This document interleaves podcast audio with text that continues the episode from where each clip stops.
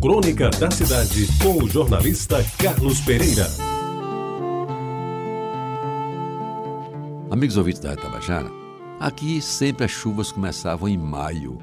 Às vezes as primeiras chegavam no final de abril, mas para valer mesmo, elas se derramavam sobre as ruas sem calçamento do nosso bairro a partir do mês de junho, quando aconteciam os primeiros festejos juninos. Aí sim, era chuva para ninguém botar defeito. E elas vinham acompanhadas de um vento forte e frio, que fazia tiritar quem não dispunha de um bom agasalho. E olhem que isso era aqui, não pensem que era em Campina Grande ou em Areia.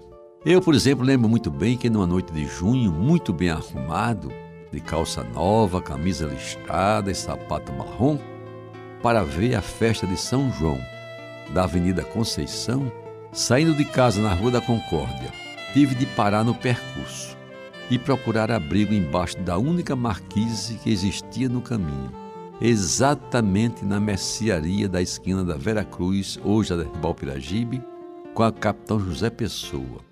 Tudo isso em Jaguaribe, é claro.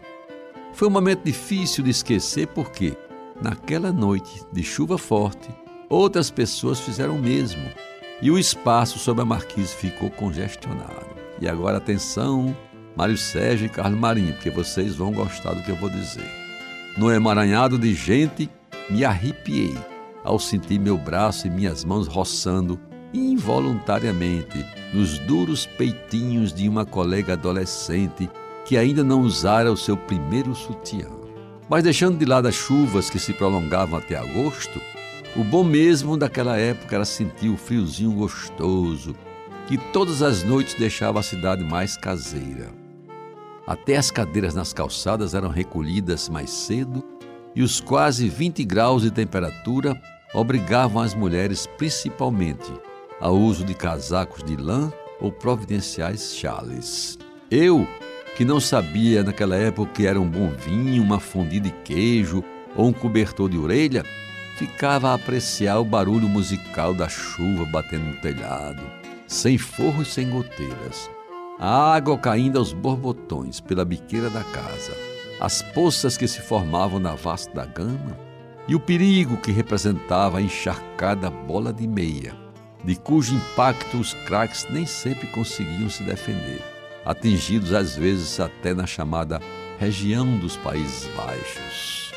Amigos ouvintes, sair pela rua chutando as poças, tomar banho de chuva, correr contra o vento com os pingos de chuva batendo no rosto, eram coisas que faziam a minha felicidade. Principalmente depois que fiquei curado daquela asma que por alguns anos me atormentou e cujo remédio milagroso nunca soube qual foi. E como se diz hoje, curti aquele friozinho gostoso que fazia de noite, era delicioso e se igualava ao prazer de ficar mais tempo na cama ou na rede, pois as férias escolares tinham data certa para acontecer e por isso mesmo, depois do São João, as aulas só voltariam no dia 6 de agosto, após o fim da Festa das Neves. E eu tenho certeza de que mesmo os mais pobres, e eu era um deles, não corriam o risco de morrer de frio. Primeiro porque tinham um teto para se abrigar. À época não existiam os atuais moradores de rua. E em segundo lugar, porque aquele pijama usado de flanela, guardado de um ano ou de um irmão para outro, vinha na hora certinha. Às vezes, coronha nas pernas e curto nos braços. Saía do armário ainda com cheiro de naftalina, mas cumpria fielmente o seu papel.